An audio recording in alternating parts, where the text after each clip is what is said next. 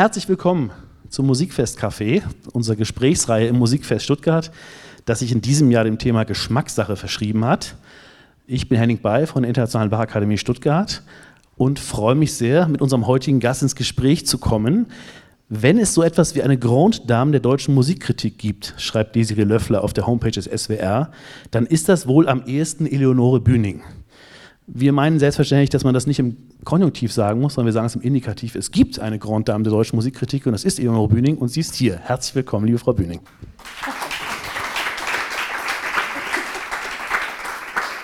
Ich muss dazu sagen, dass es auch immer noch weniger weibliche Musikkritiker gibt als zum Beispiel Dirigentinnen heutzutage. Hat, die haben in den letzten Jahren ja aufgeholt. Bei uns ist das immer noch so. Ich glaube, Musikkritiker zu sein, ist eher was für Männchen. Es gibt halt wenige von mir.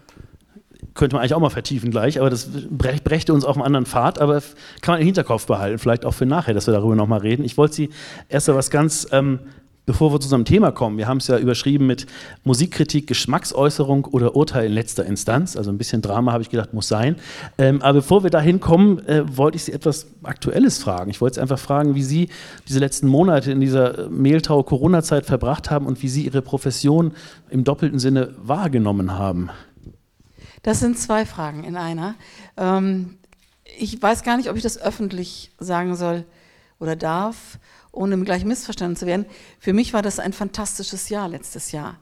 Also für mich persönlich war das ein gutes Jahr, denn ich saß sowieso in meinem ganz äh, privaten Beethoven-Lockdown. Ich habe ähm, jeden Sonntag zwei Stunden eine Beethoven-Sendung gemacht und Sie wissen ja selbst, dass man ähm, schneller hören kann oder schneller lesen kann, als man produzieren kann. Das heißt, ich habe wirklich richtig geackert. Also ich habe gearbeitet, sehr, sehr viel. Ähm, ähm, diese Beethoven-Reihe, die gab es schon, das waren 21 Sendungen, die sind 2015 vom Rundfunk Berlin-Brandenburg gesendet worden. Und dann fiel dem Rundfunk Berlin-Brandenburg aber auf, dass ein Jahr doch länger ist als, äh, als nur sechs Monate.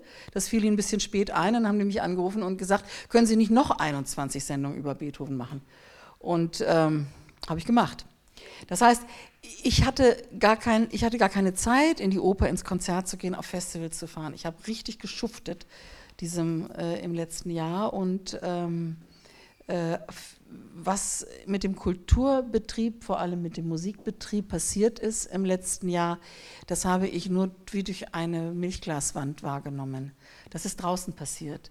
Habe ich wahrgenommen von außen. Und da muss ich dann allerdings sagen, äh, sind entwickelt man vielleicht gerade, weil es von außen ist, einen Blick für Absonderlichkeiten. Also äh, was passiert, wenn plötzlich, äh, wenn plötzlich die Kollegen ähm, die Freelancer, die, die, Musik, die meisten Musikkritiker sind ja Freelancer, das heißt, sie äh, sind nicht fest angestellt, sondern sie werden nur für die Texte bezahlt, die sie geschrieben haben und in der Zeitung noch nicht mal das. Sie müssten also Radio machen, um Geld zu verdienen und kommen immer so gerade über die Runden. Und für die meisten meiner Kollegen ist es, die nicht fest angestellten Kollegen, die nicht irgendwo in der Redaktion sitzen, ähm, war das ein bitteres Jahr, weil die waren noch nicht mal solo selbstständig. Also viele haben umgesattelt und so. Das siehst, siehst du von außen, kommen dann komische Fragen. Eine Kollegin, die mich anruft und sagt, ich könnte jetzt bei Herrn X oder ich könnte da jetzt für zwei Jahre in die Dramaturgie gehen, dann hätte ich wenigstens festes Geld, soll ich das machen? Ich habe gesagt, da willst du aber gar nicht hin, mach das bloß nicht. Geh lieber zu Aldi an die Kasse, wie die Sängerin Laura Aiken, die genau das gemacht hat. Ähm, äh, oder solche Dinge brutalst war das. Und, oder, oder so etwas, ähm, wir haben gerade darüber gesprochen, ich kann, finde aber, das passt genau hierher.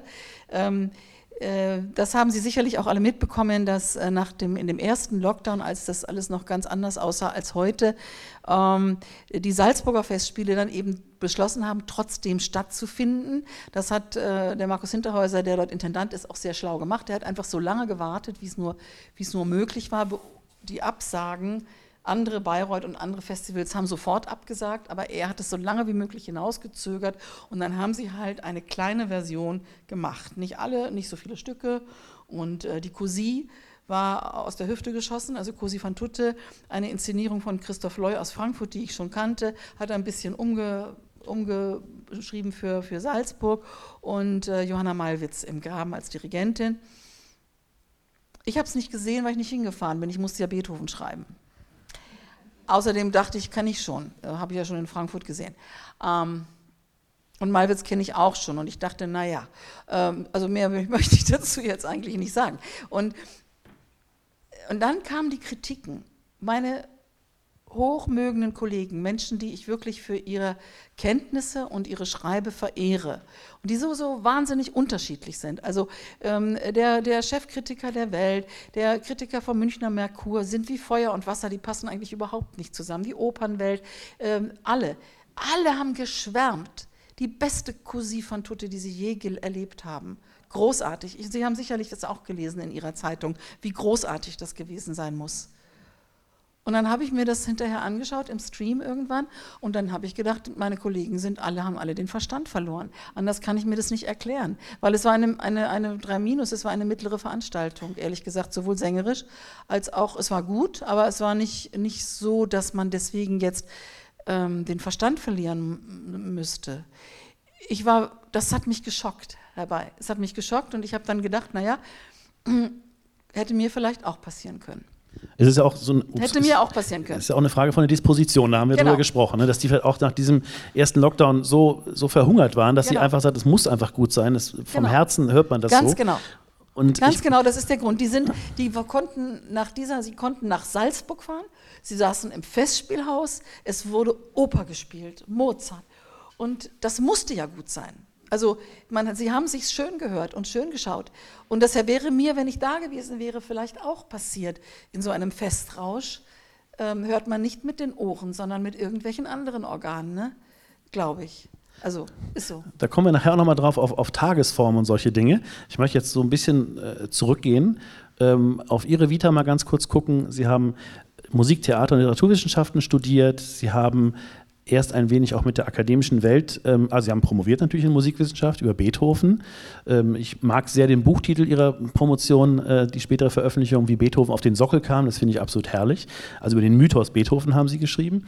Ähm, Sie haben erst ein bisschen mit der akademischen Welt geliebäugelt, waren drei Jahre wissenschaftliche Mitarbeiterin bei der, an der FU, Musikwissenschaftlichen Institut, haben aber auch Praktika in Musiktherapie gemacht. Das fand ich ganz spannend im Klinikum der Medizinischen Hochschule Hannover. Hannover. Das? Woher ähm, wissen Sie das? Ich habe mich so ein bisschen im Internet rumgetrieben, habe ein bisschen geguckt, weil ich das, ich habe irgendwie gedacht, ich möchte mal wissen, wie Sie zur Musikkritik gekommen sind und habe dann gedacht so, ach, das hat Sie auch gemacht, Sie haben praktischen Musikunterricht eine Zeit lang gegeben, ähm, Sie haben schon früh für Zeitungen geschrieben, sind aber erst 1994 also nicht mehr als, als ganz junge Absolventin sind sie dann äh, zur Zeit gekommen als Musikredakteurin, 1997 dann zur Frankfurter Allgemeinen Zeitung und ab 2008 dann äh, bis zu ihrer Pensionierung bei der Frankfurter Allgemeinen Sonntagszeitung. Und man kann sie immer noch lesen in der Neuen Zürcher Zeitung, man kann sie im Radio hören, beim WDR und beim SWR. Und sie sind seit 2011 ähm, Vorsitzende vom Preis der deutschen Schallplattenkritik. Aber das ist eine Vita, und das finde ich besonders schön und spannend, die jetzt nicht zwangsläufig auf den Beruf Musikkritiker hinausläuft. Wie sind Sie darauf gerade gekommen? Oder ist der Beruf zu Ihnen gekommen und Sie haben gedacht, dann bleiben wir halt zusammen, wir passen gut zusammen? Ich glaube, dass man das nicht plant, Musikkritiker zu werden, denn das ist kein Traumberuf. Ganz einfach. Es ist nicht so, dass man, das kleine Mädchen träumen davon, was weiß ich, was man, was man später mal werden wird oder so.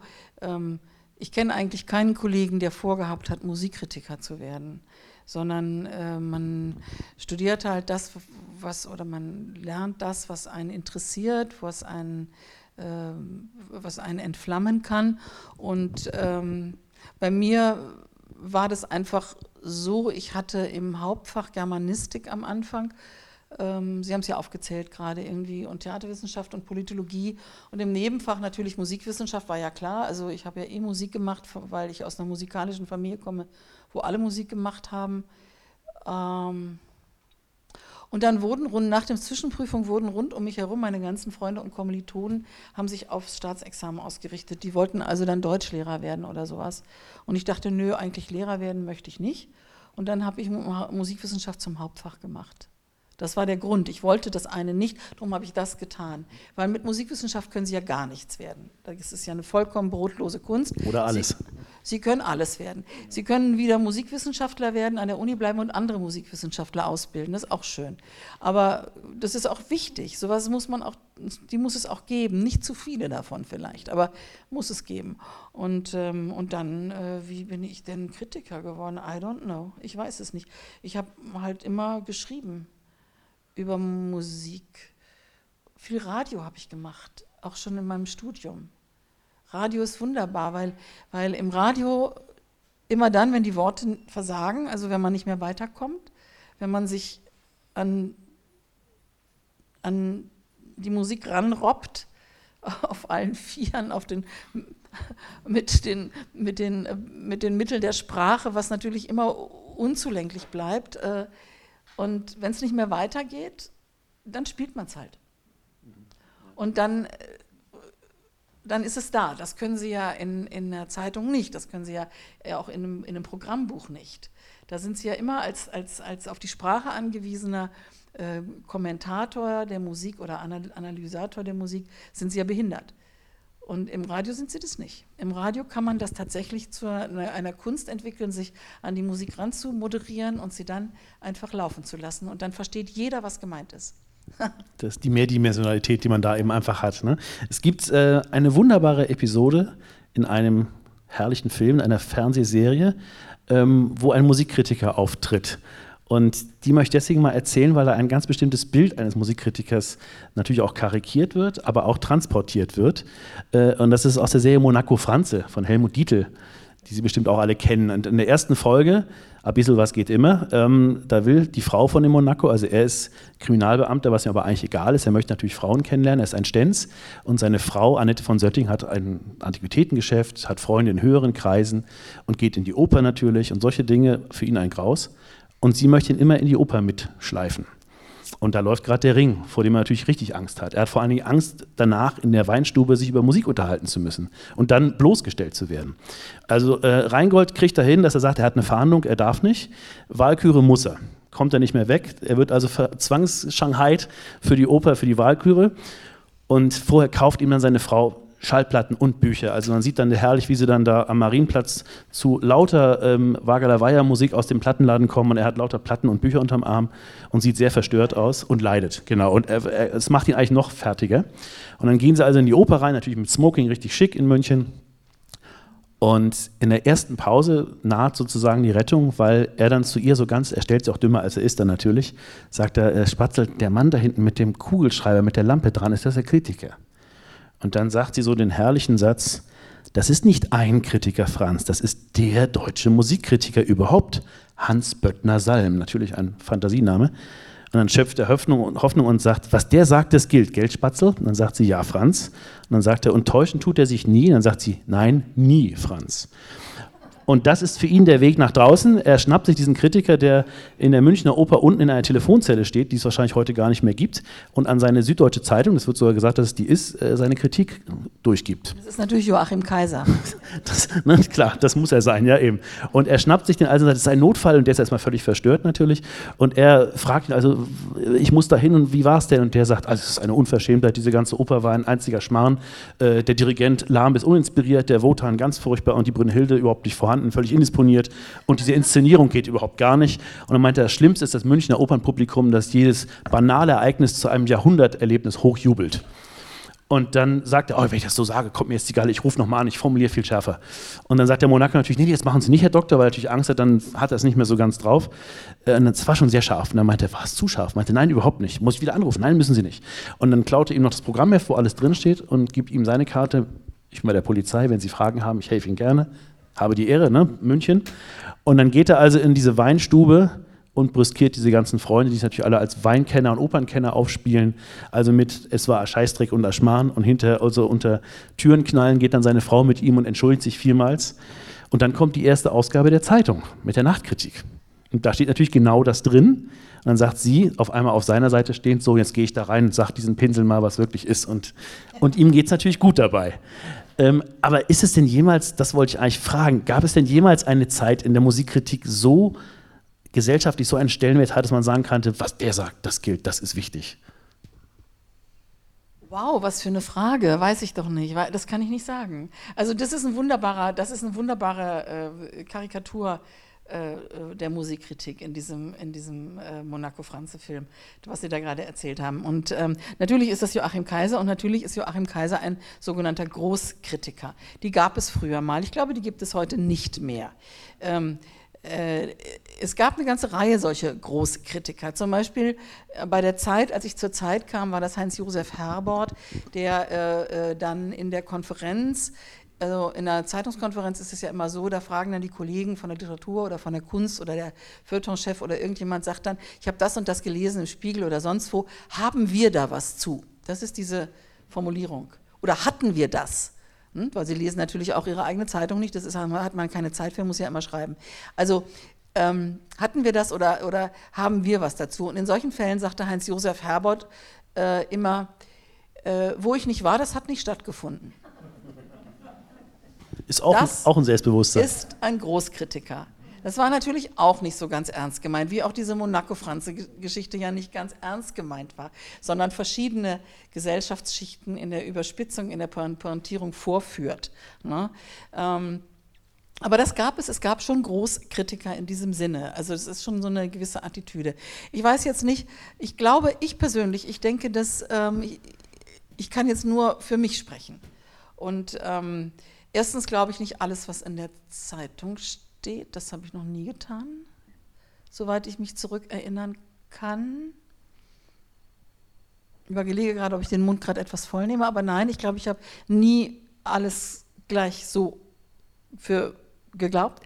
Ähm, ähm, ich bin auch ein sehr lautes äh, Kind gewesen ähm, und ähm, äh, auch einigermaßen selbstbewusst und spontan. Ähm, also ich glaube, nein, ich habe hab auch von, mich von nicht so richtig gefürchtet, wie dieser Mensch da im Märchen, der das Fürchten erst lernen muss und so. Ähm, wahrscheinlich war ich auch sehr anstrengend. Das weiß ich aber nicht. Ich habe mich ja nicht von außen gesehen. Und jetzt, ähm, ich persönlich glaube nicht, was in der Zeitung steht und auch nicht die Musikkritiken anderer, sondern ich glaube es insofern, als ich diese Menschen kenne. Ich kenne ja den Kritiker oder die Kritikerin. Ich weiß ja, wer das ist und ich weiß, was der für, ähm, für äh, Schwächen hat, für äh, Animositäten hat, was der für Lieblinge hat und dann macht man sich seinen Reim darauf. darauf. Klar, das Sie, ist doch Sie klar. natürlich, die sind ich ja aus der Szene. interpretiere das. Ja. Und, aber auch als Zeitungsleser tue ich das, auch wenn ich Literaturkritiken lese oder, oder irgendetwas anderes. Also man, man rückt sich das so zurecht. Und natürlich ist es interessant, was andere Leute denken. Die müssen ja nicht das, also das ist äh, erst im Diskurs entstehen ja irgendwie Begrifflichkeiten. Also erst wenn ich etwas lese, was nicht meine Meinung ist, wird es interessant. Ähm, das ist doch klar. Ja, aber sagen wir mal so aber vielleicht jetzt, auch noch. ich, das zweite Ding ist, glaube ich, dass das, was ich schreibe, maßgeblich ist für andere Leute. Oder sagen wir so, dass es Leute gäbe, die vielleicht das von Ihnen nehmen und sagen, guck Ja. mal, die Böning hat das geschrieben, das ist so. Das kann nur so sein, weil sie das geschrieben hat. Ja. Das gibt's bestimmt. Ja, ja. Aber ähm, okay, dazu zweierlei. Erstens, ich habe gestern in Mainz aus meinem Beethoven-Buch gelesen vor, und da kamen dann wieder hinterher einige aus dem Publikum und wollten das Buch signiert kriegen. Das finde ich immer irgendwie ganz lustig, wenn ich sign- signiere. Ich tue das sehr gerne. Ich finde das toll, weil ich mich selbst wundere, dass das ein Buch geworden ist. Und ähm, da waren dann einige dabei, von, die sagten, ich lese immer ihre Kritiken in der FAZ. Muss lange her sein, da schreibe ich nämlich schon gar nicht mehr seit 2017. Und sie sagen dann, und, äh, und wir fahren dann hin und gucken uns das an. Und meistens haben sie recht. Das habe ich schon öfters gehört, dass die Menschen in, in, in ein Stück gehen, Oper meistens natürlich, ja, oder sich einen Geiger anhören, weil, weil in der Zeitung stand, den sollten sie sich mal anhören. Also scheint das doch irgendwie äh, zu Und, nützen. und, sie, und sie nehmen unnütz. gleichzeitig ihre Brille gedanklich mit und setzen die auf und sagen, ich sehe das Gleiche. Ja. Ist ja auch interessant, Ja, sowas. denke ich auch. Dann denke ich, dann sage ich in solchen Fällen, habe ich auch gestern gesagt, ich sage, da habe ich ja nicht umsonst gelebt. Ne? Das ist doch ganz schön. Also eigentlich ist das ganz schön. Aber das Aber das war nur die eine Seite. Die andere Seite ist, ich schreibe nicht für das Lesepublikum. Das tue ich nicht. Ich schreibe auch nicht für die Musiker. Denn die wissen meistens selbst sehr genau, was sie da getan haben. Und die wissen es besser als ich vielleicht, womöglich, ob sie, wie sie drauf waren an dem Abend und wo es gehakt hat und ob sie richtig gut waren oder nicht. das, die brauchen das nicht auch hinterher noch ein Zeugnis vom Kritiker zu haben dafür. Das, äh, denke ich, ist nicht nötig. Also ich schreibe nicht für die Musiker, ich schreibe auch nicht für die Leute, die drin gewesen sind, wie in diesem Fall der Monaco-Franze und das irregeleitete Münchner äh, Schickeria-Publikum. ihm hat es ja geholfen, ne? aber ja. wenn man jetzt... Nee, äh, sondern ich schreibe für die Leute, die nicht da waren. Die eben nicht da waren, die nicht den, das Glück hatten oder das Pech, in dieser Vorstellung zu sein. Äh, weil ich bin ähm, Rattenfängerin für oder Rattenfänger für, für die Musik. Also wenn es ein tolles Stück ist, was, was ein großartiges Stück, etwas, was, wenn es eine Aufführung war, die die Menschen anders wieder in die Welt entlässt, als sie reingekommen sind, dann muss auch so ein Kritiker mal die große Glocke läuten und sagen, das müsst ihr sehen. Und wenn es eine Zweitaufführung gibt oder wenn es mal woanders wieder gespielt wird, dann äh, für die Leute schreibe ich, die das Pech hatten, nicht dabei zu sein, ja. Das ist aber schon mal eine sehr gute Definition. Da, das ist meine das Latte, mal, liegt ja. da irgendwie. Schaffe ich auch nicht immer. Nee, klar. Und wenn man jetzt mal die andere Seite der Medaille anguckt, also jetzt habe ich ja nun sozusagen eine Hagiografie des Kritikers in der Wahrnehmung von gewissen Menschen in der Weinstube geschildert es geht ja auch umgekehrt. Ne? Es gibt ja auch die, die Kritiker-Beschimpfungen, ob man jetzt Georg Kreis das Lied nimmt oder wen auch immer, die sagen, das sind alles Neidhälse, die es selber nicht können, das sind berufliche Griesgräme, die sowieso immer alles schlecht finden müssen und so. Ähm, mussten Sie mit sowas mal umgehen, dass vielleicht auch mal jemand ankam und sagte, ähm, was schreiben Sie eigentlich da? Und Sie haben überhaupt keine Ahnung, was soll das denn? Auch. Ja, das gibt es natürlich auch ganz viel, aber das gibt es, glaube ich, auch in jedem Beruf, oder? Absolut. Ich sagte ja eingangs, niemand ist kein Traumberuf, niemand will das werden eigentlich, weil ich kenne keinen meiner Kollegen, die vorhatten, Musikkritiker zu werden. Einfach, das ist halt kein, kein gesellschaftlich äh, äh, attraktiver, anerkannter Beruf. Wir, wir machen schöne Sachen kaputt. Naja, muss ja. ja nicht mal kaputt sein. Aber ich meine, es ist genauso mit dem Dramaturgen. Dem erklären Leute auch in der Pause, wie das Programm wirklich hätte gehen sollen. Wo ich dann sage, na gut, wenn ihr das sagt, aber ähm, ja. ich habe es aber anders gemacht. Oder wie auch immer. Das, das, aber eben, es gibt natürlich auch immer, ich habe natürlich, jeder, jeder glaube ich, jeder Zeitungsmensch, jeder Kritiker hat das erlebt, dass man, dass man beschimpft wird, Briefe bekommt. Mhm. Briefe an meinen Herausgeber, entlassen Sie diese Frau, sie kann es nicht und so, das hat es alles gegeben, ja. Ähm, wenn man den Begriff Kritik sich mal anguckt, das ist ja eigentlich auch ganz interessant, habe ich auch ein bisschen drüber gelesen. Also steht immer gerne so Ende 17. Jahrhundert aus dem Französischen Kritik, ne? aber wenn man es ins Griechische guckt, wo ich mich zwar persönlich nicht auskenne, aber ich habe immerhin drüber gelesen, dann ist das Verb, das sich auf Kritik bezieht, eigentlich steht es für trennen und unterscheiden. Ja was dem Ganzen ja einen ganz anderen Klang gibt. Dann ist dieses Miesepetrige nämlich weg. Also dieses mhm. Tadel, äh, Zweifel, Skepsis, Verriss ist dann gar nicht da. Und nehmen wir jetzt doch mal unterscheiden und trennen auch im Sinne von einordnen. Wie wichtig ist das für einen Kritiker in der Musikkritik, dass man etwas einordnet, was man da gehört hat? Im Rahmen eines eigenen Koordinatensystems oder vielleicht auch eines Koordinatensystems, was es gäbe oder gibt? Weiß ich gar nicht. Kann ich, kann ich auch fast nichts zu sagen. Ähm hm.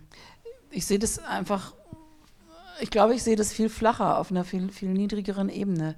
Mein Job ist es, ähm, also ich gehe, ich gehe in eine Veranstaltung, ich gehe in ein Konzert und höre zu und äh, dann gehe ich nach Hause und schreibe auf, was ich gehört habe. Also ja. ist meine, das, ist meine, das ist mein Job. Mein Job, ich schreibe auf, was ich gehört habe. Und ähm, da wird es dann schwierig. Die schönsten Augenblicke für mich sind die, wenn ich ähm, vorher, wenn ich mich darauf freue oder wenn ich drin sitze, auch die schlimmsten manchmal, aber äh, meistens die schönsten und die grausamsten sind, wenn ich drüber schreiben muss, weil das ist sehr, sehr schwer. Es ist wirklich das müssen Sie als Dramaturg doch eigentlich wissen, wie schwer das ist, über Musik zu schreiben oder Klar. überhaupt über Kunst zu schreiben. Wenn man, man muss nicht unbedingt so weit gehen wie Robert Schumann und sagen, Musik ist eine Sprache eigenen Rechtes. Und dann wäre das ja ein Übersetzungsvorgang. Also ich schreibe, äh, ich übersetze das, was in der Musik gesprochen wird, in unsere Sprache, ins Deutsche. Hm, so, ja. Ähm, aber so, das ist es ja nicht. Das aber Sie ordnen trotzdem ein. Nein, ich ordne nicht ein. Wenn Sie, wenn Sie die letzten drei Beethoven-Sonaten hören, Klaviersonaten, wenn Sie zu Hause sitzen, sagen Sie doch vielleicht auch, Mensch, also wenn ich jetzt Salomon dagegen höre oder was auch immer, dann ordnen Sie doch, verorten Sie das nicht auch für sich. Dass Sie sagen, ähm, dieser Pianist mit dem Vergleich mit den ganzen, die ich gehört habe oder die ich kenne, dass man auch irgendwie sagt, wo würde ich den hinstellen, wo würde ich den denn platzieren, wenn er was ganz Besonderes ist. Jetzt nicht bei jedem Einzelnen, aber wenn Sie jetzt merken, okay, Aber ich, be ich beurteile das. Natürlich habe ich eine, ein Musikkritiker muss eine Meinung haben, wie ein Juror. Ich habe also das ist doch klar. Aber, aber es ist doch hat, hat doch nichts mit einem Ordnungssystem zu tun. Ich ordne das doch nicht irgendwo ein. Mhm. Äh, das würde ich sagen gar nicht, sondern ich versuche es auf den Begriff zu bringen, was ich gehört habe. Und ähm, erst dann habe ich es begriffen. Okay, dann äh, Logischerweise. schleichen wir uns weiter heran. Nehmen wir den Begriff mal Geschmacksurteil.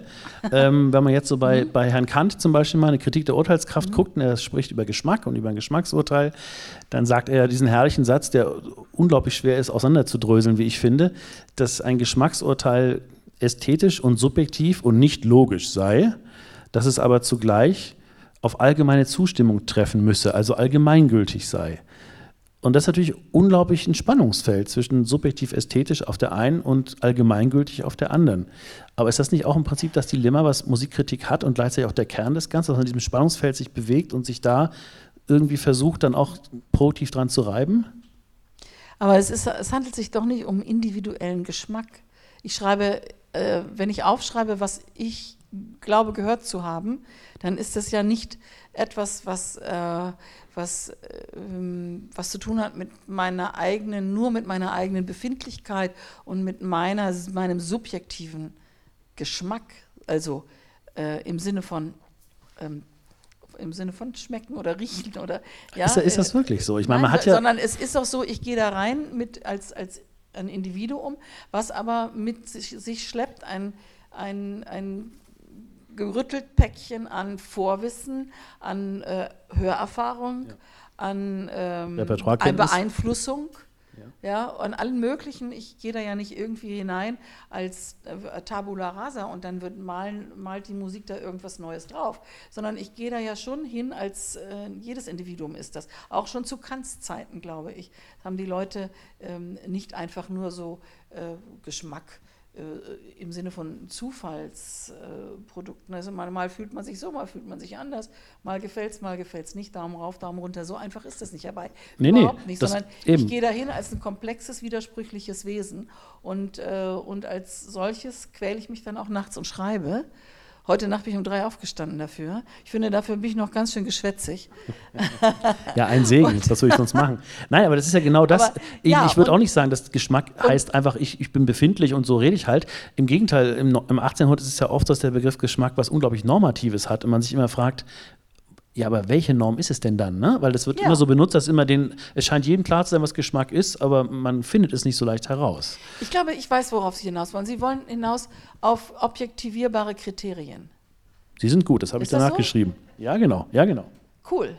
Ja, Klasse. Dann können wir da gleich da, da, weiter drüber reden, weil selbstverständlich gibt es in jeder Kunst, wie auch im Sport und wie in der Wirtschaft und überall objektivierbare Kriterien. Ich kann zum Beispiel sagen, das ist zu laut, das ist zu leise, das ist zu schnell, das ist zu langsam, das sind die falschen Instrumente, war anders gemeint vielleicht, möglicherweise und so weiter. Oder ich kann auch sagen, äh, äh, dieses, diese Sopranistin war out of pitch, absolutely. Also das, sowas Unsauberes möchte ich nicht normal hören. Oder ich kann sagen, hätte er doch die Wiederholung gespielt im letzten Satz der Mondscheinsonate, dann wäre er aus der Kurve geflogen. Ne? So, zum Beispiel. Das sind alles objektivierbare Kriterien, weil es, weil es dazu ähm, äh, ja einfach das Material gibt. Es gibt äh, die Vorstellung des Komponisten, es gibt das, was er an Noten aufgeschrieben hat, es gibt das, was der Interpret dazu tut, äh, um, es, um das ins Leben zu rufen. Und dann gibt es dann äh, auf der anderen Seite die Zuhörer, die der Sache entgegenhören müssen, damit es was wird. So. Und dieses ganze Konglomerat, ähm, da gibt es schon ein paar feste ähm, Größen die sie auch dann in einer Kritik benennen, dass die Leute auch wirklich merken, ah, okay, ja. sie misst es an den und den Kriterien und die werden genau. jetzt, das ist klar. Genau, da gibt es dann schon, ich würde aber das nicht als ein Ordnungssystem, also ich habe Nee, ich auch nicht. Nee, nee, nee, das habe ich nicht gemeint. Ich würde nur einfach sagen, es gibt so ein paar äh, feste, feste Anker dabei. Ja, oder so, genau. Ich dachte eher so an das eigene GPS, um das mal so ganz modern auszudrücken, so. Dass man sich selber einfach irgendwie verortet innerlich. Anker, nee, Anker ist schöner, nee, finde ich, find ich besser, mhm. natürlich. Klar. Ähm, mhm. In der österreichischen Musik, im österreichischen Musiklexikon online gibt es einen Artikel über Musikkritik. Und das ist ganz interessant, weil da so ein bisschen das Berufsbild auch so reflektiert wird. Und ich habe ein bisschen gestaunt, äh, weil das so sehr ex cathedra daherkommt, das hat sich so entwickelt, das ist genau so. Und da wollte ich ihn Sie mal mit einer Sache konfrontieren, weil ich glaube, dass wir beide da der Meinung sind, dass es so einfach nicht ist. Vielleicht ist es aber doch so einfach. Ähm, es geht um die Veränderung dieses Berufsbilds und das wird mit gesellschaftlicher Veränderung in Beziehung gesetzt, was ja auch natürlich immer gern gemacht wird. Der Weg in die Informationsgesellschaft, der nicht nur parallel mit der elektronischen Medialisierung, sondern auch der Entwicklung zum Wohlstandsstaat verlief, steht da also, wo Konsum zum höchsten Gut avancierte, prägte auch der Musikkritik den Stempel des Marketing auf. An anderer Stelle heißt es dann, zunehmend wurden Musikkritiker nicht nur kritische Berichterstatter von Werken, Interpretationen und Institutionen, sondern auch zu, in Anführungszeichen, Agenten für, Punkt, Punkt, Punkt. Wodurch die Position zum Marketing hin verschoben und die Methodik des Schreibens samt Newswert gegenüber dem noch immer vorhandenen Kunstobjekt in Richtung Public Relations veränderte. Ganz schön. Das geschrieben. Ich habe den Namen leider vergessen. Ich hatte es mir ausgedruckt. Ich habe auch ziemlich, ziemlich geschluckt. Ich habe auch gedacht, wenn ich das vorlese, werden Sie wahrscheinlich alle sagen, kann das nochmal lesen, weil es ist nicht ganz einfach. Aber es klingt so nach dem Motto, ähm, Kritiker werden immer mehr zu Schreibern im Dienste der Public Relation und des Marketings. Äh, wird auch ein bisschen abgehoben darauf, dass man immer weniger auf das Kunstwerk und immer mehr auf die Interpreten, dass man darauf sich zuspitzt. Steht auch in Klammern, Österreich, sehr herrlich. Beispiel H von Karajan, fand ich irgendwie mhm. auch gut. Ähm, aber was sagen Sie denn zu so etwas? Ich meine, eine gewisse Entwicklung kann man ja schon konstatieren, aber. Also diese Klage ist äh, so alt wie der Beruf, glaube ich. Also ich meine, ähm, die, dazu muss ich jetzt, glaube ich, ich, sage mal was dagegen. Es ist, ich muss ein bisschen ausholen, es wird ein bisschen dauern vielleicht. Also die, die ersten Musikkritiker ähm, sind ja, also Musikkritik ist eigentlich ein Kind der Aufklärung, wie jede Kunstkritik. Und die ersten Musikkritiker waren Komponisten, die für Komponisten geschrieben haben. Also äh, da ging es um Werkkritik. Es ging um nichts anderes. Es ging nicht um Interpretationskritik, so wie heute oder so, sondern es ging wirklich nur darum, dass sie sich über äh, gewisse ähm, Usancen und äh, neue Moden oder auch äh, alte, alte Hüte der Tonsetzerkunst ähm, gefetzt haben. So, das war so im 18. Jahrhundert. Nach der Französ ich mache ich mache einen Schnelldurchlauf jetzt. Ähm, nach der Französischen Revolution kamen dann die schön die, die Intelligenzblätter, die Journale und so weiter auf, äh, wo sich ähm, die, das, die, das gebildete Bürgertum äh, darüber verständigt hat, ähm, über eine neue, eine eigene, eine bürgerliche verbürgerlichte Kunst. Und ähm, äh, da haben dann plötzlich äh, andere Leute geschrieben über Musik, nämlich die Dichter, die Dichter und Denker, die Dilettanten im goethischen Sinne. Ein Dilettant ist nicht jemand, der, also für Goethe war ein Dilettant, der, ein Dilettant jemand, der äh, auch äh, Quartett spielt und also es war eben nur kein Profi, äh, ne? und sondern Benedetto Marcello hat gemeint, genau, er wäre wär ein Dilettant. Ein sehr positiv aufgeladener Begriff, also nicht im heutigen Sinne dilettantisch von wegen kann er nicht oder so. Ähm, es waren eben Dilettanten, es waren Dichter, es, war, es waren solche Leute wie Börne, äh, E.T.A. Hoffmann und und so weiter, die äh, dann Musikkritiken geschrieben haben und ähm, äh, und da ging es dann eben nicht mehr nur um Fragen äh, im inneren Bauch des Wals, in, in, innerhalb der Zunft, sondern es ging eben auch äh, schon darum, ähm, was für eine Wirkung hat das? Oder wie finden wir das? Oder was tut das? Oder verändert mich das. Und äh, wobei man sagen muss, dass gerade E.T. Hoffmann, ich habe gerade erwähnt, ähm, sehr analytisch, anal äh, äh analytische Kritiken geschrieben hat, in denen er tatsächlich versucht hat, es waren immer noch Werkkritiken. Beetho Beethovens Fünfte zum Beispiel, ne? Ja, nicht nur diese, Opern und andere äh, Sinfonien von Witt und Wranitzky und anderen. Er hat das tatsächlich analysiert und hat versucht, ein Vokabular zu entwickeln in der Sprache, was beschreiben kann, was das Gute und was das Schlechte an diesem Stück ist. Also was neu daran ist und was was äh, man schon zigmal gehört hat, was ein, ja, das war, das ist schon, das war ein großartiger Musikkritiker, muss man sagen. Und ähm, so blieb das dann, im, ich mache jetzt wieder einen Schnelldurchlauf, so blieb das im 19. Jahrhundert eigentlich bis Hanslick. Äh, Eduard Hanslick, Ende des 19. Jahrhunderts, ist der erste unter den Musikkritikern, der das hauptberuflich macht und nicht nebenberuflich ähm, Lehrer ist oder, oder äh, Poet oder Schriftsteller oder so. Also kann man so wirklich äh, alle anderen, die vorher waren, von Robert Schumann, Selma Bagge, äh, Ludwig Rellstab, wie sie alle hießen, Adolf Bernhard Marx, das waren entweder selbst Musiker, Komponisten oder es waren Dichter. Und äh, Hanslick ist der Erste, der tatsächlich nichts anderes ist als ein Musikkritiker. Und er ist an der Nahtstelle, wo ähm, das Zeitalter der Interpreten beginnt. Und das beginnt in dem Augenblick, wo die Tonaufzeichnung erfunden wurde. Und seither leben wir in dem Zeitalter der Interpreten und Interpretation. Man sagt ja heute nicht mehr, das ist Beethovens Fünfte, sondern man sagt es Karajans Fünfte, nicht? Wenn man, was ist ja so.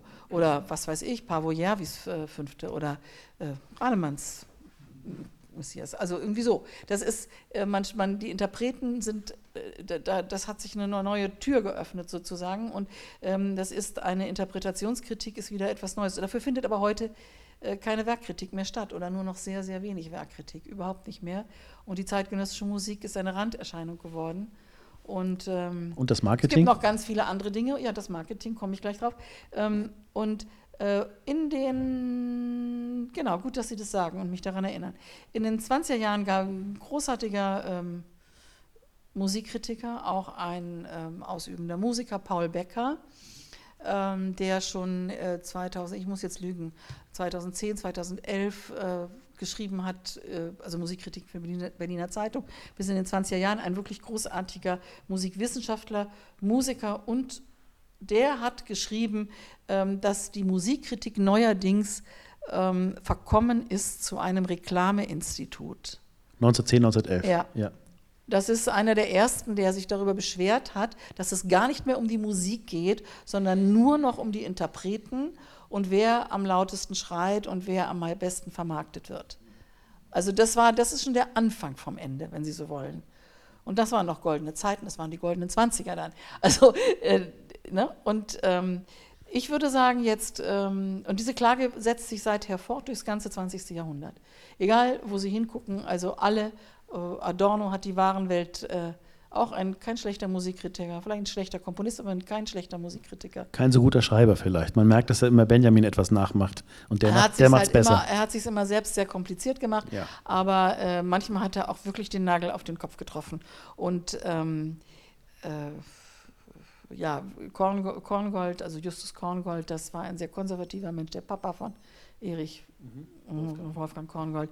Ähm, es gab auch viele, viele wunderbare Musikkritiker in dieser Zeit und alle haben beklagt, dass früher sei es ja um was gegangen, nämlich um die Sache der Musik, um das Werk selbst. Und heute würde man nur noch ähm, äh, ja, das, was gerade die Modeerscheinung sei, ähm, bewerten. Man, man ich halte ja, das, ich, ich weiß es nicht. Wenn man sagt, früher war alles besser, dann gibt man zu, dass man alt geworden ist, glaube ich. Ich glaube, man kann nur sagen, früher war alles, sagen. Punkt. Das geht dann eher. Ja. Ähm. Und heute, heute ist es tatsächlich, glaube ich, so, dass ähm, äh, kann man beweisen in den Printmedien, äh, aber auch in, im Online-Journalismus, dass die Vorberichterstattung, also ein Porträt eines Musikers, eine Ankündigung eines Ereignisses, eine, ähm, äh, eine Reportage über und so weiter, dass die Vorberichterstattung überhand genommen hat und die Nachberichterstattung, dass man äh, eine Kritik schreibt über etwas, was vergangen ist und analysiert, was daran gut oder was daran weniger gut war und das zu Papier bringt. Ähm, das ist fast verdrängt worden von der Vorberichterstattung. Das kann man beweisen einfach anhand der Zahl der Artikel, die erscheinen dazu. Also äh, man kriegt, es war schon so, als ich bei der FAZ war, man kriegt also kaum noch Rezensionen, waren unerwünscht und Porträts und Interviews und ähm, also eine Mobilmachung äh, hin zur Musik, also Reklame für die Musik, für Reklame für die Kunst war, ähm, war erwünscht. Es ist eben, das, das merken das wir natürlich so. auch äh, bei uns, äh, dass einem sozusagen nonverbal signalisiert wird, also entweder kriegt ihr eine Vorberichterstattung äh, oder ihr kriegt eine Kritik. Beides geht auf gar keinen Fall, was ich sogar ich noch in Zeiten erlebt habe, dass es beides gab. Und man merkt dann natürlich auch ähm, beim Vorbericht, da kann dann auch vielleicht ein Redakteur sich auch mal ein bisschen austoben, dass er auch sagen kann, ich, ich lerne auch noch was für mich und exponiere mich selber auch nicht so sehr. Das sind natürlich auch dann Dinge, ne, die man anders macht. Ähm, mir hat ein äh, Kollege von Ihnen, den Sie auch gut kennen, mal in einer Pause den Stoßseufzer getan über seine Profession und hat gesagt, weißt du, die Krux an dem Beruf ist, ich bin der Einzige im Saal, der eine Meinung haben muss. Und ich muss sie artikulieren und ich muss sie öffentlich artikulieren. Das ist nicht immer einfach. Ist das auch so eine Krux, wo Sie sagen, ja, unterschreibe ich? Ja, auf jeden Fall, ja klar. Ich meine, die anderen haben ja auch alle eine Meinung, also das ist ja schon klar. Ne? Aber ähm, aber ich meine, das ist schon das ist schon, schon gemault auf einem sehr hohen Niveau. Finde ich jetzt, nein, eigentlich, eigentlich bin ich nicht damit einverstanden. Aber haben Sie Weil, Natürlich ist es so. Natürlich ist es so, wenn ich, ich, ich schreibe jetzt über Musik seit, weiß nicht, 30 Jahren oder so und ich habe in großen Zeitungen geschrieben und die Leute kennen meine Nase. Das ist leider so. Ich kann nicht inkognito in die Philharmonie gehen in Berlin. Das geht nicht. Das äh, ist einfach so. Und wenn ich dann ohne das, also wenn ich dann eigentlich denke, ich würde gerne in der Pause gehen, was manchmal vorkommt. Hm. Nicht auch, also es sind leider die traurigen äh, Momente in unserem Beruf, in Ihrem sicherlich auch, wo man eigentlich schon weiß, das wird nicht mehr besser oder so, oder das Gefühl hat, es wäre jetzt vielleicht gut, nicht drüber zu schreiben. Das kann ich nicht. Ich muss bleiben. Haben sie auch nie gemacht, dass sie irgendwie äh, sagten, ich bin befangen oder es geht gar nicht, sondern es war wirklich immer klar, ich muss da durch. Ich muss da durch. Und das ist schon, das meint er vielleicht, der Dick war das, ne? Alexander, genau, Alexander genau. Dick von der Badischen ja, Zeitung, ja, genau. Der, genau. Ja, wo, ich das mein, meint er vielleicht damit. Das muss ich sagen. Ich muss eine Meinung haben. Ja, das, klar. Aber das ist schon, schon sehr, sehr äh, auf hohem Niveau gemault. Aber ich fand das, die Perspektive spannend oder mhm. ungewöhnlich, weil ich es natürlich nicht kannte. Und seitdem ist es immer so, wenn ich im Konzert bin, ich weiß, irgendwo sitzen Kritiker, dann denke ich so, naja, ich kann im Notfall auch rausgehen, wenn Bekannte sagen, also nicht in der Pause, würde ich nie tun, aber ähm, später sagen, wie fandest du es denn? Dann kann ich mich in irgendwelche wohlfallenden Phrasen retten. Ähm, oder sagen. Oh wenn man mich in der Pause fragt, wie fandest du es denn? Da rede ich halt irgendwas, was man so in der Pause redet, aber das ist doch keine Kritik. Quatschen kann jeder, das machen wir ja auch. Also ja, so, ne? Aber aufschreiben und so, dass man es dann schwarz auf weiß und dass es dann auch was besagen muss. Und man sich also daran auf, messen lässt. Was ich vorhin gesagt habe, ja. auf einen Begriff gebracht haben. Das ist richtig Arbeit. Pausengespräche, jederzeit herbei. Dann, komm, dann, kommen wir jetzt mal zu einer Kritik, an der man gemessen wird. Das finde ich jetzt sehr spannend, dass es sich automatisch so, oder organisch ergibt, wo ich jetzt hin wollte. Ähm, der von Ihnen auch schon erwähnte Robert Schumann hat 1831 in der Allgemeinen Musikalischen Zeitung über Frédéric Chopin äh, herrlich geschrieben: Hut ab, ihr Herren, ein Genie. Mal unabhängig davon, dass er nur Herren anspricht, was ich auch irgendwie bemerkenswert finde. Ähm, das waren die Don Giovanni-Variationen, la Mano von Chopin, die er da gehört hat und besprochen hat. Sie haben 2010 in der Frankfurter Allgemeinen Zeitung über Igor Levit geschrieben. Ja, klar, das muss jetzt sein. Das, das ist auch eine epochale Kritik, das finde ich auch gut, das ist, ist, auch wichtig. Haben Sie geschrieben, Igor Levit hat das Zeug dazu, einer der großen Pianisten dieses Jahrhunderts zu werden. Besser gesagt, er ist es schon. Ja, natürlich stimmt das, aber das gibt Ihnen das jetzt recht, das war vor, vor zehn Jahren und da war der gute Mann 23. Und, ich, und das, was mich an der Sache fasziniert, ich habe mir extra auch diese Kritik nochmal ausgedruckt, nochmal in Ruhe durchgelesen und so, äh, weil ich, ich, das war für mich auch ein Lehrbuch, so eine Kritik zu lesen. Weil erstmal, man kann das so schön sehen, welche Kriterien Sie anlegen, wie Sie ihn beschreiben. Ähm, ich will jetzt nicht alles sagen, was Sie eigentlich sagen sollen, nur so viel, wie ist das denn? Man, man, wagt sich ja ganz schön nach vorne, wenn man sowas schreibt. Und schön, dass Sie auch einen Musikkritiker kritisieren, finde ich gut. Ja, das Prima. kann man ja auch mal machen. Ne? ähm, und äh, ist mir auch noch nie vorher so eingefallen, wenn wir das Gespräch nicht jetzt gehabt hätten. Äh, und ich meine, sie legen es ja wirklich fest und theoretisch kann jedes Jahr um die Ecke biegen und sagen, äh, sag mal, weißt du noch, du hast doch mal geschrieben. Und wie haben sie das in diesem Augenblick auch gewusst, als sie es geschrieben haben, dass ihnen klar war, das ist so, das ist was ganz Besonderes und das habe ich jetzt erlebt und das muss ich den Leuten mitteilen. Also, Sie sind nicht der Erste, der mich das so fragt, aber doch, Sie sind mit der Erste, der es in dieser Weise fragt. Das ist so, dass dieser Text, der in der Frankfurter Allgemeinen Sonntagszeitung erschienen ist, ähm, zigmal zitiert worden ist, und zwar genau von dieser Werbemaschinerie. Also dieser, dieser Satz, den Sie gerade zitiert haben, äh, äh er wird, äh, wird einer der großen Pianisten des nächsten Jahrhunderts oder des 21. Jahrhunderts. Nein, er ist es schon. Der ist zigmal abgedruckt worden, zitiert worden und mir um die Ohren geflogen und er hat dem Igor Levit wirklich nur geschadet. Das habe ich ihm aber auch gleich gesagt, gleich von Anfang an habe ich gesagt, Igor, das wird, äh, das äh, freue dich nicht zu früh. Ähm, das ist, das ist schwierig. Es ist so, ich ähm, bin ja ähm, ich bin ja eigentlich Geiger von zu Hause, von Hause aus, aber äh, natürlich spiele ich auch Klavier, muss man ja irgendwann, im, wenn man Musikwissenschaft studiert habe ich spät angefangen und spiele gerne Klavier, aber schlecht. Nicht? Und ähm, ich bin in vielen Jurys. Also ich bin aber auch in Gesangsjurys und so. Ich habe schon viele in vielen Jurys mitarbeiten können und betrachtet das auch dürfen betrachte das also auch als ein großes Privileg, weil das ist äußerst lehrreich, in, in Jurys zu sitzen und, äh, und sich ein Stück italienische Konzert 20 Mal hintereinander anzuhören. Erste Runde ist grauenvoll, aber man lernt wahnsinnig viel dabei. Also ist so.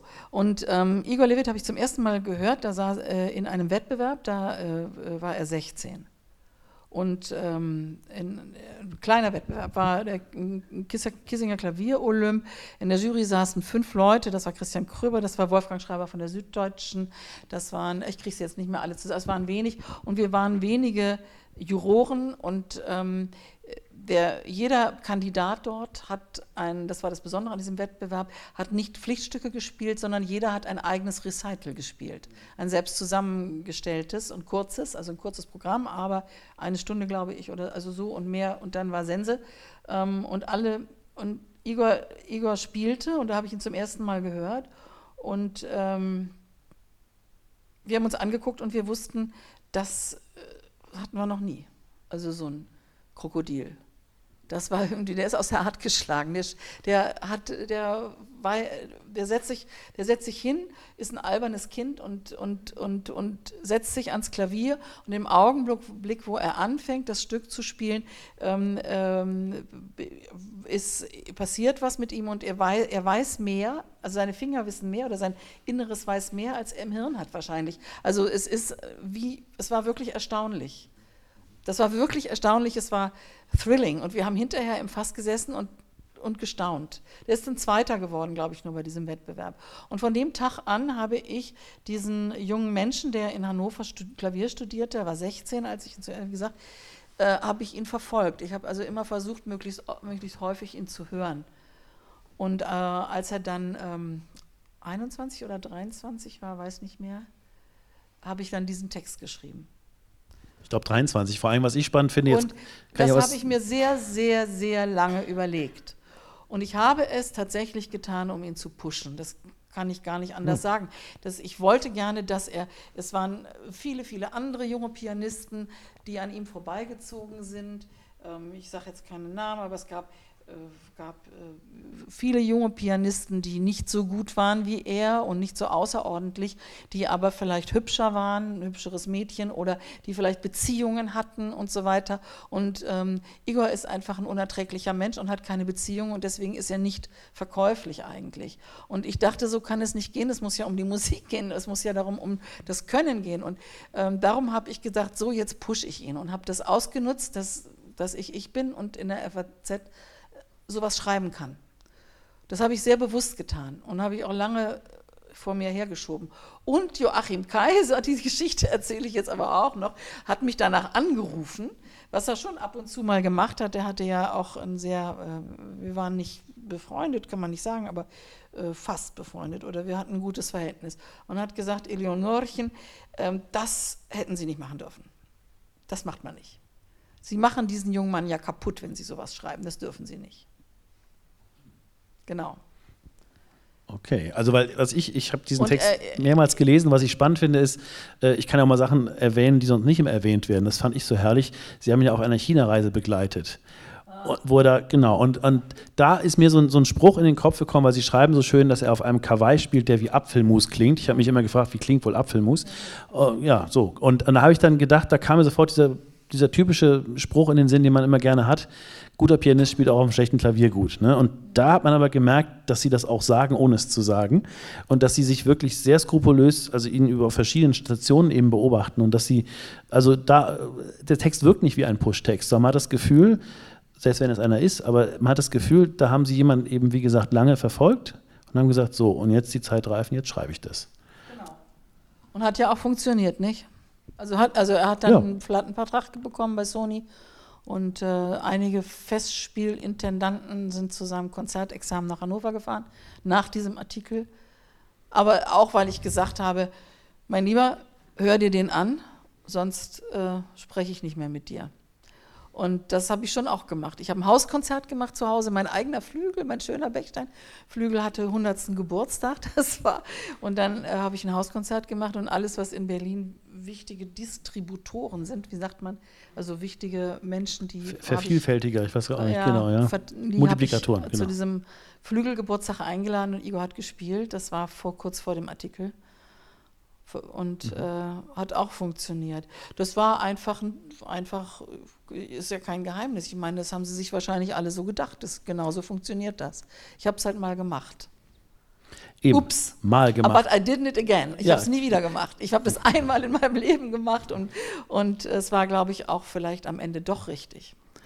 Eben, ich habe diese Sache zitiert, wo Sie sagen, es wird immer zitiert, natürlich, weil ich es in Richtung Robert Schumann ges gesetzt habe. Ne? Das war mir einfach so als, als Ausdruck wichtig, dass man ungefähr sagt, das hat jemand gemacht und Sie haben es jetzt auch in dieser Art gemacht. Ich bin ganz sicher herbei, dass, der, dass dieser junge Pianist, der jetzt gar nicht mehr so jung ist, und es ist ja alles schon wahnsinnig lange her, und äh, ähm, ich bin ganz sicher, dass ein, ein Musiker mit dieser, diesem, den der liebe Gott so auf die Stirn geküsst hat wie den, der hätte seinen Weg auch ohne dies gemacht.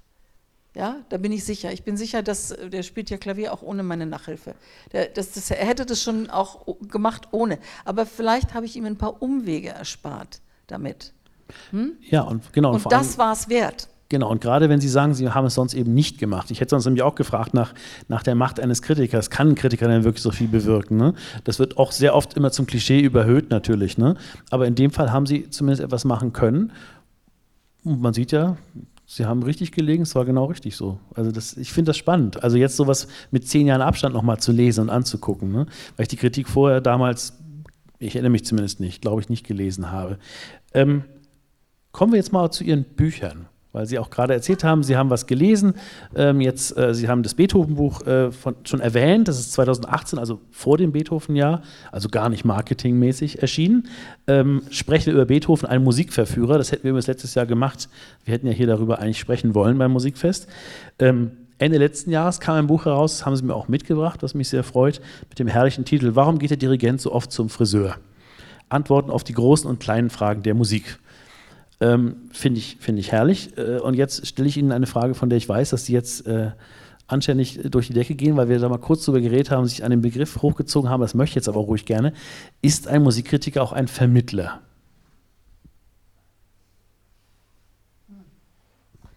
Ach ja, also ich habe schon, das habe ich auch schon, ich wiederhole mich jetzt äh, nicht nur Ihnen gegenüber, sondern überhaupt. Ich hasse das Wort Vermittlung. Ich weiß, es ist, ähm, man kann das Rad der Geschichte nicht zurückdrehen, dass äh, jedes Orchester, jedes Festival, jeder Chor hat mittlerweile eine äh, Stelle für, für einen Musikvermittler ausgeschrieben oder, oder hat einen, der sich darum kümmert, dass man ein Publikum heranzieht, was normalerweise nicht kommt. Also ich halte das alles für ähm, vergebene Liebesmühe und auch Quatsch. Das erste, wer damit angefangen hat, das war Simon Rattle mit äh, dem Projekt Rhythm Is It. Das ist auch schon wieder ein halbes Menschenalter her. Ähm, ich bin ganz sicher, wenn man sollte mal so Nachhaltigkeitsstudien veranstalten. Ich bin ziemlich sicher, dass von den vielen Schülern, die damals Stravinsky Sacre getanzt haben und aus Berliner Problem äh, äh Bezirken kamen, aus Hauptschulen und so weiter, ähm, die äh, dann Zugang zur Hochkultur hatten und, äh, und die Berliner Philharmoniker kennenlernen durften und so weiter. Ich möchte, ich, ich würde fast vermuten, dass nicht ein einziges dieser Kinder heute, wo auch immer es sie hin verschlagen hat, wie viele Kinder sie haben, was für einen Beruf sie ergriffen haben oder was auch immer, dadurch zu einem Konzertgänger und zu einem Menschen geworden ist, der mit Hochkultur was anfangen kann. Ich wage das zu bezweifeln. So funktioniert das nicht. Und vermitteln ist einfach, Sprache ist mein Metier. Ich drücke mich nicht aus am Klavier, sondern ich drücke mich aus mit der Sprache. Das ist mein Ding. Und vermitteln ist einfach ein ganz krankes Wort. Denn was vermittelt man? Also ich, ich denke immer sofort an ähm, Heiratsvermittler, ja, Wohnungsvermittler, ähm, äh, Makler. Ich denke an Kesal aus der verkauften Braut. Ähm, ich denke, äh, man sagt der ehrliche Makler. Warum sagt man das? Weil der Makler an sich ist nicht ehrlich. Ja? Und das ist einfach ein, ein, kontaminiertes Wort. Und wenn man das jetzt überträgt auf die Musikvermittlung oder die Kulturvermittlung, da gibt es ja Studiengänge dafür, das wird ja überall gemacht. Das ist ja die reinste, nicht aufhaltbare Epidemie. Äh, dass, aber genau so etwas Ähnliches da passiert, wie bei der Heiratsvermittlung oder bei der äh, bei der äh, Geldvermittlung oder äh, Autovermittlung. Autovermittlung oder was auch immer. Nämlich, es wird versucht, Menschen, die damit gar nichts zu tun haben wollen, etwas anzudrehen, was sie letztlich nicht gebrauchen können. Und das ist, das ist, eine, das ist eine, eine oberflächliche Geschichte, wenn man, sondern man muss ganz woanders ansetzen. Wenn Sie tatsächlich Menschen für Kultur, Musik, für wenn Sie, wenn Sie Menschen für Bach erwärmen wollen, dann müssen Sie ganz woanders anfangen. Dann müssen die Menschen erstmal selbst Musik machen. Dann müssen sie im Kindergarten anfangen, im Mutterleib anfangen. Es müssen in den Grundschulen Klaviere stehen. Es müssen in den Grundschulen ähm, Musikunterricht erteilt werden. So wie die Kinder rechnen, lesen, schreiben lernen, müssen sie Musik lernen. Denn nur wenn sie die Sprache der Musik mal kennengelernt haben und davon angefixt worden sind, dann werden sie auch einen Bezug dazu finden. Aber wenn man dann mit Gymnasiasten tanzt, das ist zu spät. Aber wenn ich jetzt als Gymnasiast mit Bach zum Beispiel keine Beziehung hätte, ich kann ja nicht mehr in den Mutterbauch zurück und sagen, jetzt fange ich nochmal an und dann geht es währenddessen in den Flügeln, all die ganzen Dinge. Ähm, ist das nicht ein bisschen sehr hart? Ich meine, kann man nicht auch sagen, der Begriffvermittlung, da kann man sich wirklich drüber streiten, aber kann man nicht auch sagen, äh, es gibt genug Menschen, ich kenne auch einige, ähm, die fühlen sogar auch das, so eine Art Bedürfnis, dass sie es eigentlich gerne würden, aber sie wissen nicht, wo sie anfangen sollen. Oder haben auch das Gefühl, ähm, ich fühle mich da irgendwie unwohl, weil ich nicht weiß, wie das geht. Das sind da vielleicht irgendwelche Codes in einem Konzert oder wie auch immer. Ich meine, diese Fragen, die Sie in dem Buch beantworten, gehen ja auch in die Richtung eigentlich. Ja. Mit dem Dirigenten den ganzen Sachen. Und es ist dann schon, egal wie der Begriff jetzt heißen soll, ähm, eine Art Hilfestellung, dass ein Mensch sagt, ich gehe den Schritt einfach mal. Und man dann irgendwann, der merkt dann irgendwann, es muss einfach nur mir gefallen oder nicht und sonst gar nichts. Und er hat aber eine große Sorge gehabt, dass es mehr ist. Und das kann man ja versuchen, Leuten auch dann, auch wenn sie nicht mehr Kinder sind, durchaus zu vermitteln oder wie auch nahezubringen. Herr May, ist das nicht so, dass es das früher eben auch schon gegeben hat? Es gab früher schon, als es noch keine Musikvermittlung gab, also gab es schon so etwas wie Konzerteinführungen, es gab äh, Programmhefte, in denen was drin stand, ähm, es gab Kritiken. Es gab alle möglichen Formen ähm, der äh, nachzudenken über Musik und miteinander in Diskurs zu treten über Musik, rund um die Musik herum. Und heute fällt das eben alles unter diesen Vermittlungsbegriff. Und dieser Vermittlungsbegriff ist vor allen Dingen darauf gerichtet, junge Leute, die angeblich nie ins Konzerte gehen, dazu für, dafür zu interessieren, dass sie mal in Konzerte gehen. Das ist ein falscher Ansatz ich weiß, was Sie meinen und die Kritik kann ich auch durchaus nachvollziehen. Andererseits kann ich auch nur sagen, auch als jemand, der lange im Barockorchester gearbeitet hat, wenn Schüler in dieses, äh, zu einer Probe zum Beispiel kamen und die merkten, weil es eben auch anders ist, oh, die haben keinen Dirigenten, die reden miteinander, die diskutieren in der Probe, die spielen auf eine Art. Da sagte ein kleiner Junge, das ist ja wie eine, wie eine Rockband, wie eine Jazzband. Da sage ich, ja, weit ist das nicht weg. Und wenn dann solche Aha's irgendwie aufploppen oder was Konzerteinführungen eingeht, ich muss Ihnen ehrlich sagen, ich gehe selten in andere Konzerteinführungen rein mache ich eher nicht so. Nicht, weil ich denke, dass ich es am tollsten mache, aber ich habe das einfach sehr oft, ich mag dieses Selbstreferenzielle nicht. Also auch als, als Schüler bin ich ja vielen Konzerten dann auch in die Einführung rein. Da habe ich irgendwann gemerkt, der erzählt das sich selber. Der erzählt es aber nicht mir. Oder wenn, erzählt er was über das Werk, aber er erzählt nicht was über die Aufführung, die da kommt. Dass man auch einfach sagen kann, guck mal, die Aufstellung ist anders, da hinten ist, wisst ihr, was ein Instrument das ist und warum das da steht und solche Dinge das macht doch auch Spaß, weil dann Leute, die müssen ja gar nicht alles sich merken, müssen auch gar nicht alles verstehen, aber die kommen vielleicht irgendwann auch an und sagen, wissen Sie was, diese eine Stelle da, die Sie da vorgesungen haben oder was auch immer, die habe ich gehört und das fand ich toll. Und klar, das ist doch, klar. das ist doch großartig, das ist doch Natürlich, schön. So wie Bernstein das gemacht hat, zum Beispiel. Genau. Das war, ja. Genau, das waren aber Konzerteinführungen und das war, war sozusagen ein Musikvermittler, bevor dieser Begriff erfunden wurde. Ja klar, man, man, kann sich über aber die ganzen es ist halt unter diesem, ne? unter diesem, diesem äh, Popanz, unter diesem Deckmäntelchen dessen, was man Musikvermittlung nennt, passiert halt auch viel Blödsinn. Vielleicht kann ich mich darauf jetzt zurückziehen. Das ist gut. Äh, viel, viel, äh, so, oder ich möchte mich nicht zurückziehen, sondern einfach, meine Kritik ist vielleicht äh, ich will nicht das Kind mit dem Bad ausschütten. Ja? Ähm, sicherlich gibt es da auch äh, andere Dinge. Und ich, ich bin auch der Auffassung, dass es auch ältere Menschen gibt, die keinen Zugang zur klassischen Musik haben und die durch ein einziges Konzert ähm, angefixt werden können. Ja. Ähm, ich kenne einige solche Fälle, dass Leute, die gar nicht, gar nicht in Berührung gekommen sind mit dieser Sphäre, in der wir uns bewegen, wahrscheinlich alle, die hier sind, ähm, und dann haben sie eben ein, ein Konzert besucht mit ähm, zeitgenössischer Musik, Dieter Schnebel, Maulwerker oder irgendwie so etwas. Und nun hat die Dame, die auch schon, auch schon im Rentenalter zustrebt, also ein Abo. Ähm, das ist ja. natürlich toll, wenn es so ein Initialerlebnis ja. gibt. Ne? Sowas gibt es eben auch. Und das heißt, dass der stärkste, das, das, der stärkste, die stärkste Attraktion ist immer das Kunstwerk selbst. Absolut. Das absolut. muss uns, es muss uns ins Sonnengeflecht greifen. Es muss uns am Wickel kriegen. Und dann nutzen auch alle, alle Lock- und Duftstoffe und Geschmacksverstärker nicht drumherum, sondern es muss das passieren. Und dann passt es und dann klappt das. Jetzt ist es unglaublich schwer, auf irgendwas anderes noch zu kommen. Deswegen glaube ich, ist es schön, wenn wir das Gespräch jetzt hier erstmal mit einer Zäsur versehen ähm, und noch vielleicht ein bisschen für Fragen offen sind. Ähm, vielen Dank, liebe Frau Bühning für dieses angeregte Gespräch, vor allem für dieses gänzlich anders geplante, was ich super ja, finde. Total. Das ist total schön, weil das. Denke, was haben wir alles nicht gesagt? Also ja, aber das ist ja auch in Ordnung. Das Meine schwingt dann ja auch Vorbereitung. mit. Meine auch. Vielen Dank.